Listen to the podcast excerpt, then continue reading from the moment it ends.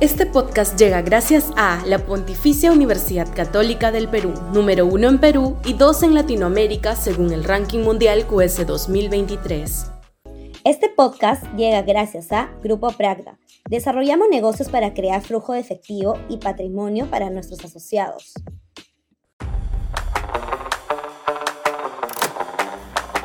Cierre de tribunas es un disparate. Sudaca, Perú.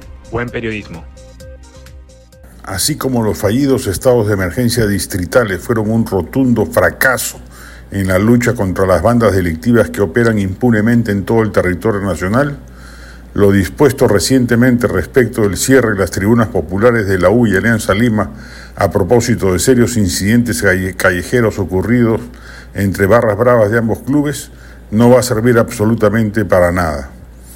Todos los días muere algún hincha identificado con ambos u otros clubes en enfrentamientos barriales por el predominio de la zona y que se sepa, la no asistencia al estadio no tiene racionalmente ningún sentido de escarmiento preventivo al respecto. El primero Táralo, de la mano de las dirigencias deportivas, está haciendo demagogia al respecto. ¿Qué va a hacer cuando la violencia callejera continúe? ¿Impedir para siempre la asistencia del público a los estadios?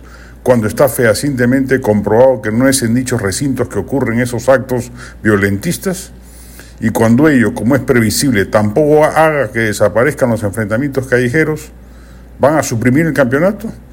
A ese nivel de absurdo escala el zafarrancho mental de quienes son los llamados a gobernar el país.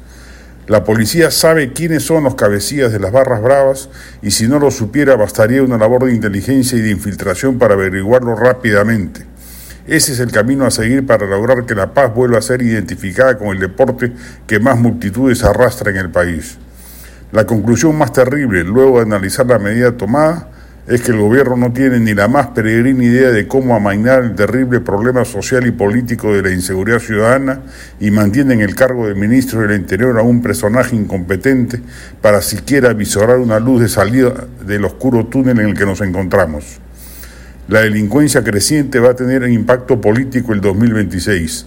El populismo punitivo, el autoritarismo, los antisistemas disruptivos gozarán de activos electorales gracias a la medianía del actual régimen para atender el que la ciudadanía ya identifica como el principal problema que la obvia por encima de la corrupción o de la crisis económica.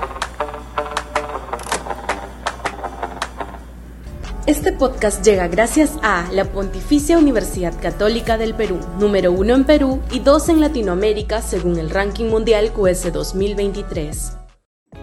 Este podcast llega gracias a Grupo Pragda. Desarrollamos negocios para crear flujo de efectivo y patrimonio para nuestros asociados.